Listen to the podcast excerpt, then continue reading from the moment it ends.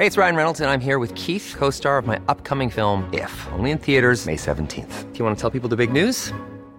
All right, I'll do. Sign up now and you'll get unlimited for $15 a month in six months of Paramount Plus Essential Plan on us. Mintmobile.com slash switch. Upfront payment of $45 equivalent to $15 per month. Unlimited over 40 gigabytes per month. Face lower speeds. Videos at 480p. Active Mint customers by 531.24 get six months of Paramount Plus Essential Plan. Auto renews after six months. Offer ends May 31st, 2024. Separate Paramount Plus registration required. Terms and conditions apply if rated PG. Bonjour, bonsoir, bon après-midi à toutes et à tous et bienvenue dans les entretiens curieux où je reçois des experts et des scientifiques pour leur poser des questions qui nous concernent au quotidien ou qui pourront nous concerner. Je suis Fabrice Florent. À côté de ce podcast, je produis des podcasts d'interview et je remercie Curieux de me donner l'opportunité de rencontrer ces personnes brillantes. Aujourd'hui, je vais à la rencontre de Jean-Marc Salotti, qui est un expert du voyage habité vers Mars, pour lui poser une question toute simple, mais qui peut nous paraître aussi lointaine que les millions de kilomètres qui nous séparent de la planète rouge. Pourra-t-on vivre bientôt sur Mars? Je vous laisse en compagnie de Jean-Marc tout de suite. On est donc avec Jean-Marc Salotti. Salut Jean-Marc. Bonjour. Euh, Jean-Marc, tu es donc professeur des universités euh, en informatique euh, à l'école nationale supérieure de cognitique de l'Institut national cognitique, pardon, Oui. de l'Institut Polytechnique de Bordeaux. Tu t'es spécialisé depuis euh, des années dans le rapport qu'on peut avoir nous avec la planète Mars et notamment dans un voyage potentiel euh, pour aller sur Mars. J'aurais aimé savoir ce qui t'a amené en fait à venir te passionner à ce point-là pour Mars parce que ça a vraiment l'air d'être non seulement ton métier et ton domaine de recherche, mais aussi une passion pour toi parce que tu as, écrit des, des livres de science-fiction, etc. Quoi. Donc c'est un vrai truc pour toi. Donc, quand j'étais jeune, j'étais dans un club d'astronomie. Ça a commencé comme ça. Donc, c'était les planètes, le système solaire, les étoiles. Ensuite, euh, ce qui a vraiment déclenché sans doute une vocation pour euh, tout ce qui se concerne donc les voyages habités vers Mars, c'est un livre que j'ai lu. Il y a deux livres en fait, deux livres. Un, un livre de science-fiction d'abord, qui est Mars la rouge, enfin Mars la rouge, Mars la verte et Mars la bleue. C'est la trilogie de Kim Stanley Robinson et qui parle de la terraformation de Mars. Enfin, d'abord euh, la première colonisation de Mars et ensuite même la terraformation. Donc ce livre de science-fiction quand même est, très scientifique. Et donc moi étant scientifique, je me pose euh, la question de la faisabilité, de la véracité de- du récit. Et j'ai lu un autre livre d'un ingénieur qui s'appelle Robert Zubrin, qui est président de la Mars Society, c'est-à-dire l'association qui essaie de promouvoir hein, justement les voyages habités vers Mars, l'exploration de Mars. Et il raconte dans son livre quelles sont les problématiques euh, du voyage habité vers Mars et de l'établissement de bases permanentes, mais du point de vue de l'ingénieur. Donc j'ai trouvé ça extrêmement intéressant et c'était le point de départ, hein, je pense, d'une réflexion sur euh, la faisabilité. Vraiment, moi je suis scientifique, donc ce qui m'intéressait beaucoup c'est la faisabilité. Et à force de lire des choses sur le sujet, euh, je, me suis passionné sur ce sujet-là et j'ai publié donc des articles. J'ai fini par publier des articles, typiquement différentes options pour le voyage habité vers Mars. L'une des raisons pour lesquelles euh, c'est aussi compliqué, c'est que déjà, bah, c'est loin d'aller d'aller sur Mars. Il y a, il y a entre 60 millions de kilomètres, c'est ça, et 400 millions de kilomètres en fonction des, des périodes? De l'année? Oui, exactement. La Terre tourne autour du Soleil, bien entendu, et Mars tourne autour du Soleil également. Et, donc, euh, quand la Terre et Mars sont situées du même côté du Soleil, elles sont très proches, donc 60 millions de kilomètres environ. Et quand elles sont à l'opposé, c'est-à-dire quand Mars est de l'autre côté du Soleil, eh bien, il faut faire la, la somme entre 150 millions de kilomètres, ça c'est la distance Terre-Soleil, plus la distance euh, Soleil-Mars, euh, ça doit être, je sais plus, 200 millions de kilomètres, un truc comme ça. Globalement, ça veut dire déjà qu'on se retrouve dans un voyage qui va durer. Alors, si, je me trompe pas, j'ai lu des chiffres qui vont de 180 jours à euh, 300 et quelques jours, c'est ça? Oui, alors il y a différentes options, mais classiquement, on essaye d'exploiter au mieux la vitesse orbitale de la Terre autour du Soleil. La Terre voyage autour du Soleil à 30 km à la seconde, donc on, on profite de cette vitesse-là pour augmenter encore un peu la vitesse, par exemple 34 km seconde, on va dire, et donc on va dépasser la Terre, on va aller un peu plus loin, on va rejoindre Mars, mais donc la configuration planétaire est très particulière il faut environ 8 mois. Ça, c'est à peu près, je dirais, une sorte de moyenne, c'est-à-dire les sondes actuellement qui vont vers Mars mettent environ 8 à 10 mois. Alors, on peut accélérer un petit peu, on va dire avec un effort modéré, on peut faire 6 mois. Au-delà, c'est très compliqué. Voilà, c'est-à-dire réduire à quatre mois, à trois mois. Là, là, là, il faut multiplier par trois ou quatre la, la taille de la fusée, ça devient euh, terriblement compliqué. Puis il faut gérer le carburant, enfin et puis. Et, et, oui, il faut savoir que le, le carburant représente euh, 90% presque de la, de la, masse de la fusée au décollage. Donc si on dit qu'il faut faire trois fois plus gros, euh, déjà les fusées qui doivent partir vers Mars sont énormes. Voilà, Artemis par exemple, qu'on a, qui a été lancé ce matin, c'est une la plus grosse fusée de la NASA pratiquement. J'ai lu un article que je mettrai dans, les notes de l'épisode où tu expliquais euh, longuement que selon toi le programme qui est mis en place par la NASA depuis des années euh, euh, pour faire en sorte d'aller vers Mars, en tout cas de de, faire un voyage habité, comme tu dis, était, était selon toi euh, trop complexe et avec trop de monde, notamment parce qu'ils veulent envoyer, c'est ça de base, six, astronautes, euh, et que pour toi, c'est l'une des raisons pour lesquelles bah, ça finit par devenir trop cher à financer et que le Congrès bloque quoi. Bon, il y a plusieurs facteurs, mais la complexité, effectivement, de l'architecture de mission de la NASA est vraiment très importante. Et en plus, elle évolue. C'est-à-dire que si on prend celle de 1998, elle est différente de celle de 2009, qui est encore différente de celle de 2014. Donc, ils, exagèrent hein, quelque part. Quand on a une idée de ce qu'il faut faire, euh, si elle est bien, on ne doit pas en changer. Mais en fait, ils changent tout le temps d'avis. Ils n'arrêtent pas de remettre en cause euh, leurs idées, leurs concepts. Et puis surtout, c'est une usine à gaz. Alors oui, effectivement, concernant le nombre d'astronautes, ça c'est un point extrêmement important. Dans les années 97, par là, euh, ils avaient bien du mal à définir combien d'astronautes il fallait pour aller vers Mars. Bon, alors ne sachant comment trop aborder le problème, ils ont délégué à des spécialistes de facteurs humains, de, de des, spécialistes en tout cas des systèmes support vie et des euh, expertises, quelles sont les, les, les l'expertise, quelle expertise qu'il faut pour aller vers Mars. Et ces gens-là, donc ce groupe, bah, ils ont rendu une copie, ils ont dit bon c'est sept personnes. Bon, allez six. Euh, on va dire, si, si on fait un, peu, un petit effort, mais voilà, c'est cet ordre-là. La NASA a pris ça comme argent comptant, on va dire, enfin du moins comme euh, contrainte, et ils ont essayé de bâtir donc l'architecture autour de cette contrainte-là. Et en finissant au bout d'un rapport de 200 pages, si vous voulez, euh, il faudrait considérer euh, l'évolution de l'architecture de mission en fonction du nombre d'astronautes. C'est envisageable pour les prochaines études. Voilà, en gros. Et en fin de compte, donc, ils l'ont pas fait. En particulier, ils n'ont pas déterminé quel était le nombre minimal. C'est-à-dire, en fait, ils ont pris le minimum de, de, de 6 astronautes, mais ils n'ont pas, fait un paramètre. Ils ont dit, bon, ok, ça sera 6 astronautes. Alors, je, je ne nie pas, en fait, que 6 soit un bon nom, un bon chiffre, si vous voulez. Hein, c'est un bon chiffre pour plein de raisons.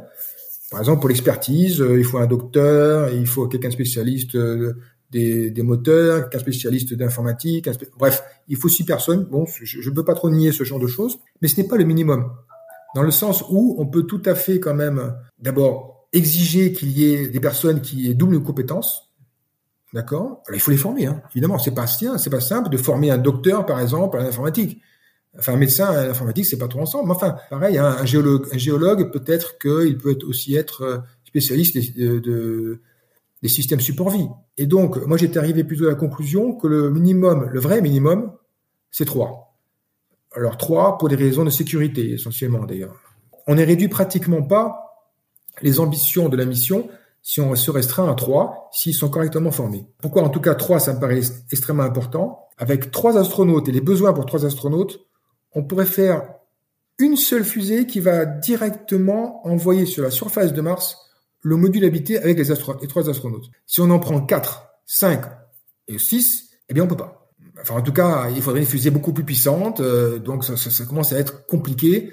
Et quand c'est compliqué, ben, la NASA dit, bon, alors, on va faire un assemblage en orbite, un truc complexe. Voilà. Et ça devient tout de suite une usine à gaz parce qu'il faut faire un assemblage. Mais, mais donc, selon toi, est-ce que euh, on va pouvoir habiter sur Mars bientôt? Et en fait, qu'est-ce que ça veut dire bientôt? Parce que le programme Artemis, par exemple, parle de, de la fin de la décennie 2030, c'est ça? Globalement, c'est un peu l'idée? Oui, la fin là, on n'est plus parti sur 2030. Alors peut-être avec Elon Musk, mais pour avec Artemis, euh, c'est plutôt 2033, 2035. Euh... C'est quoi ton avis, toi, en tant que scientifique, de de la prise de position de d'Elon Musk justement sur la conquête de l'espace et, et, justement sur sur le voyage de, vers Mars? C'est un avis un peu complexe.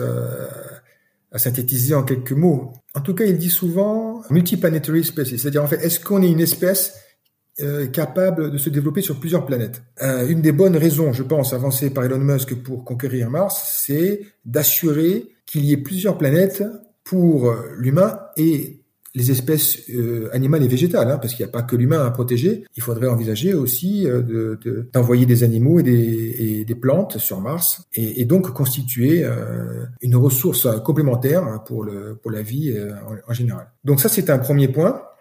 Mais après, de manière générale, je pense que il y a deux autres raisons qui motivent quand même le, voyage habité vers Mars et l'établissement de bases permanentes. Euh, la première raison, je pense, c'est le rêve. C'est important parce que moi, souvent, j'avance comme raison euh, Star Wars.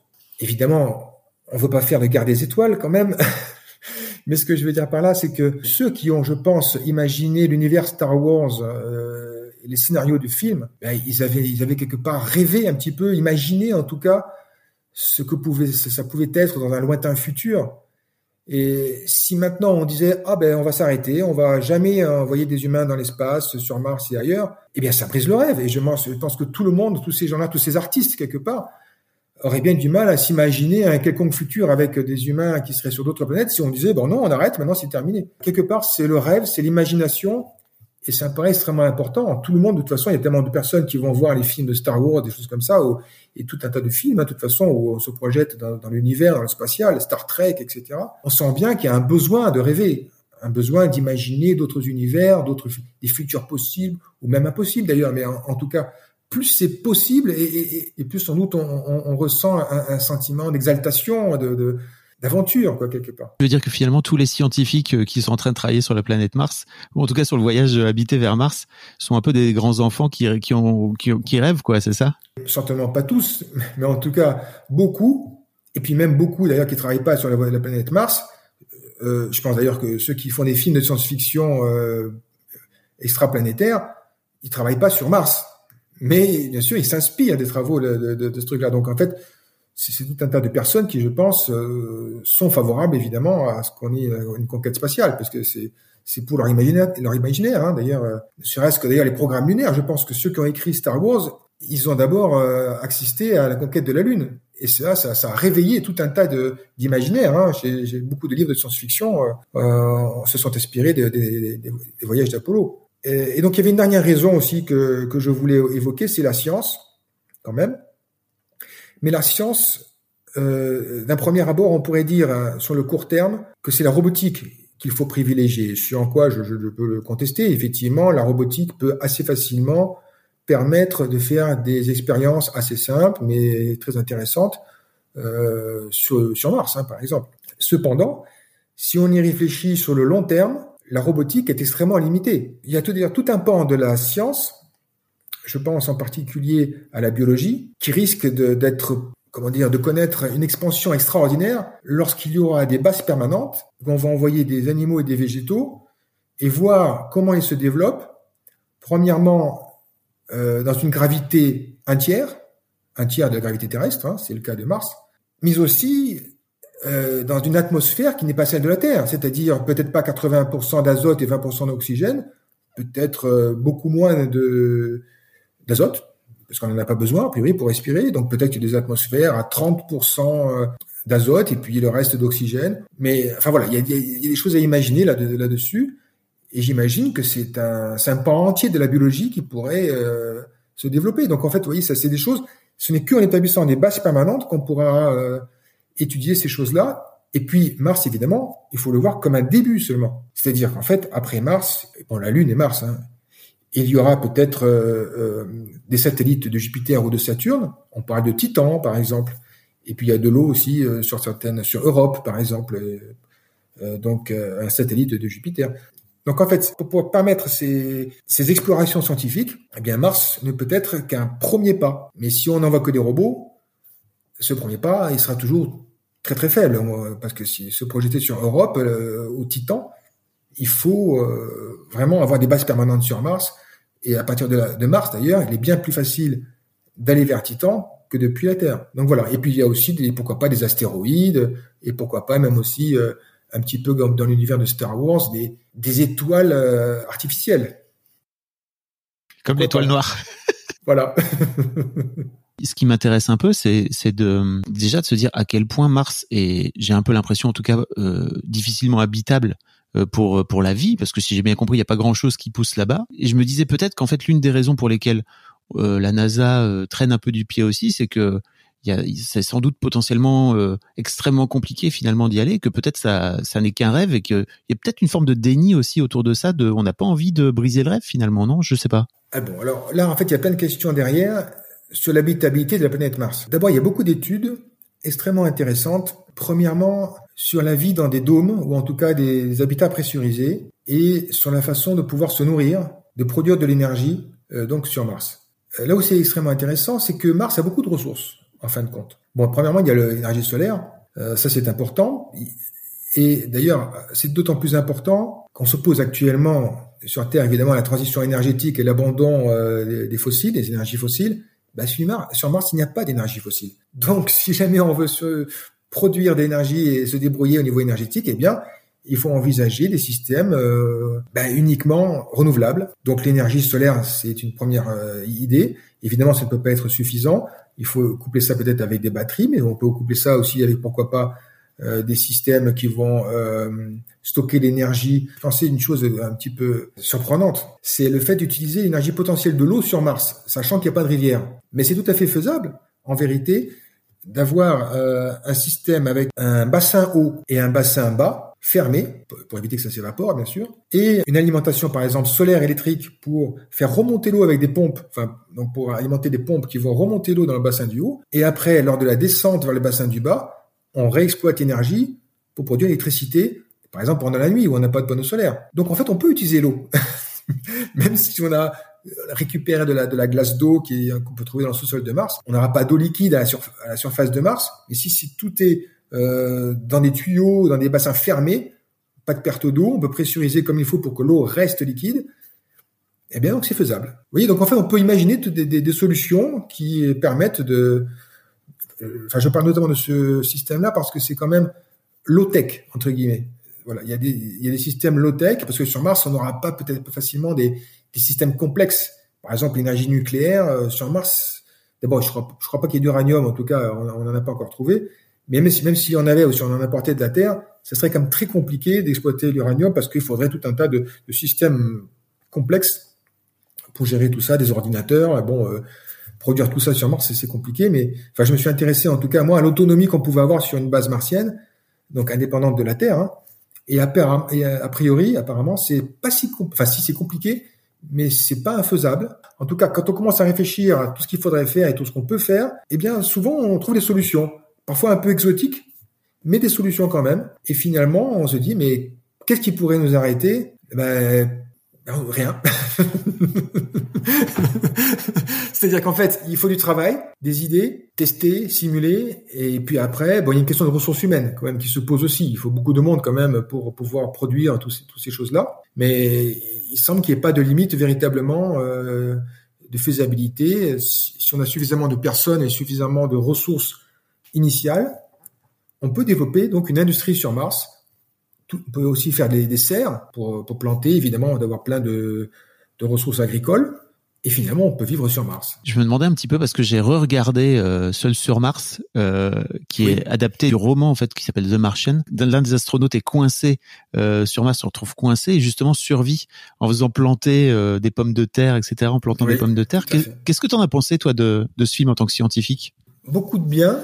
Alors il y a des choses qui sont évidemment pas tout à fait justes. Euh, par exemple, le vent qui a pratiquement euh, arraché des toiles et même il a été, euh, il avait du mal à avancer dans, dans, la tempête pratiquement. Bon, ça c'est pas possible euh, parce que la pression atmosphérique est beaucoup trop faible à la surface de Mars, ce qui fait que même si le vent est très fort, ça ne serait ressenti que comme une légère brise. Voilà, d'un point de vue ressenti. Bon, donc il y a des petites inexactitudes. Après, pour, le, pour la plantation de pommes de terre, euh, sans doute que ça ne suffirait pas aussi d'avoir uniquement des excréments pour, pour faire de l'engrais. Mais il faut pas beaucoup plus. Hein. Il faut effectivement avoir un petit appoint, sans doute, euh, des insectes et de tous les petits animaux qui sont dans la terre et qui permettent de dégrader toutes les matières organiques. Voilà. Donc, si on a ça, là, par contre, ça marche. Donc il faut pas grand chose de plus en vérité, mais pour que ça marche, hein, pour, pour fabriquer de l'engrais et effectivement avoir après des résultats avec des euh, pommes de terre, par exemple. Donc c'est faisable. Hein. Il, y a, il, y a, eu des études sur ce sujet, enfin sur différentes plantes qui peuvent pousser sur Mars et leur efficacité. Alors c'est variable, hein. il y a des choses qu'on peut facilement faire pousser euh, avec très peu d'apport. Après, il y a aussi euh, tout ce qui euh, agriculture hydroponique, c'est-à-dire avec sans terre, sans, sans, usage de la terre, uniquement avec, vous savez, par exemple du coton, et puis on met, on met, on immerge ça dans l'eau. Ben, c'est la culture hydroponique et ça marche. Hein. donc il, faut aussi, enfin il y a différentes méthodes comme ça qui existent. Donc on peut faire de la terre, on peut en tout cas sélectionner les plantes qui se débrouillent le mieux avec une terre, je dirais, un peu insuffisamment constituée. En tout cas, merci beaucoup. Euh, Jean-Marc, tu es aussi euh, euh, membre de cette association qui s'appelle Planète Mars. Ça a l'air d'être une association de passionnés, un peu comme toi, c'est ça? Exactement. Oui, nous sommes une association d'environ 200 membres. On promeut l'exploration de Mars tout ce qui concerne Mars au sens large, y compris euh, pour des besoins pédagogiques, hein, c'est-à-dire on est appelé souvent par des lycées, par exemple, pour faire un exposé, euh, pour aider aussi à différents événements qui peuvent avoir euh, lieu autour de l'exploration spatiale. Donc évidemment, on est quand même plus focalisé sur Mars. On fera beaucoup plus facilement un exposé sur l'exploration de Mars que sur une exploration un peu générale. On publie un bulletin tous les trois mois. On participe aussi à des conférences euh, par exemple des, conférences européennes où il y a donc les différentes associations un peu comme les nôtres qui se réunissent et pour présenter. Là, par contre, on, fait des présentations avec des experts souvent. Hein. On, appelle des astrophysiciens, on, appelle des, spécialistes pour faire des, conférences et, donc on se réunit. enfin, tous ceux qui le veulent, en tout cas, peuvent participer, y compris d'ailleurs ceux qui sont pas de la planète Mars. Hein, euh, donc c'est ouvert, bien entendu. Ok, bah je mettrai le lien dans dans les notes de l'épisode. C'est planète-mars.com si jamais vous voulez aller euh, euh, en savoir plus. Euh, en tout cas, merci beaucoup Jean-Marc pour euh, pour ce temps passé en ta compagnie.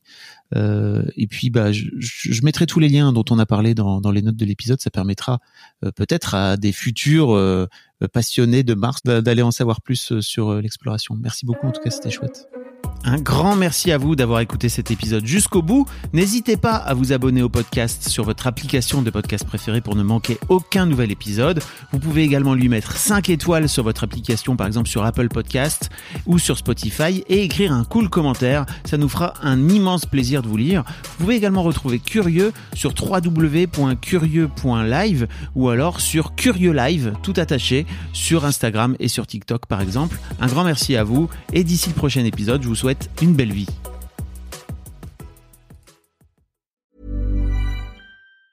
Hey, it's Danny Pellegrino from Everything Iconic. Ready to upgrade your style game without blowing your budget? Check out Quince. They've got all the good stuff, shirts and polos, activewear and fine leather goods, all at 50 to 80% less than other high-end brands. And the best part? They're all about safe, ethical and responsible manufacturing. Get that luxury vibe without the luxury price tag. Hit up quince.com slash upgrade for free shipping and 365 day returns on your next order. That's quince.com slash upgrade.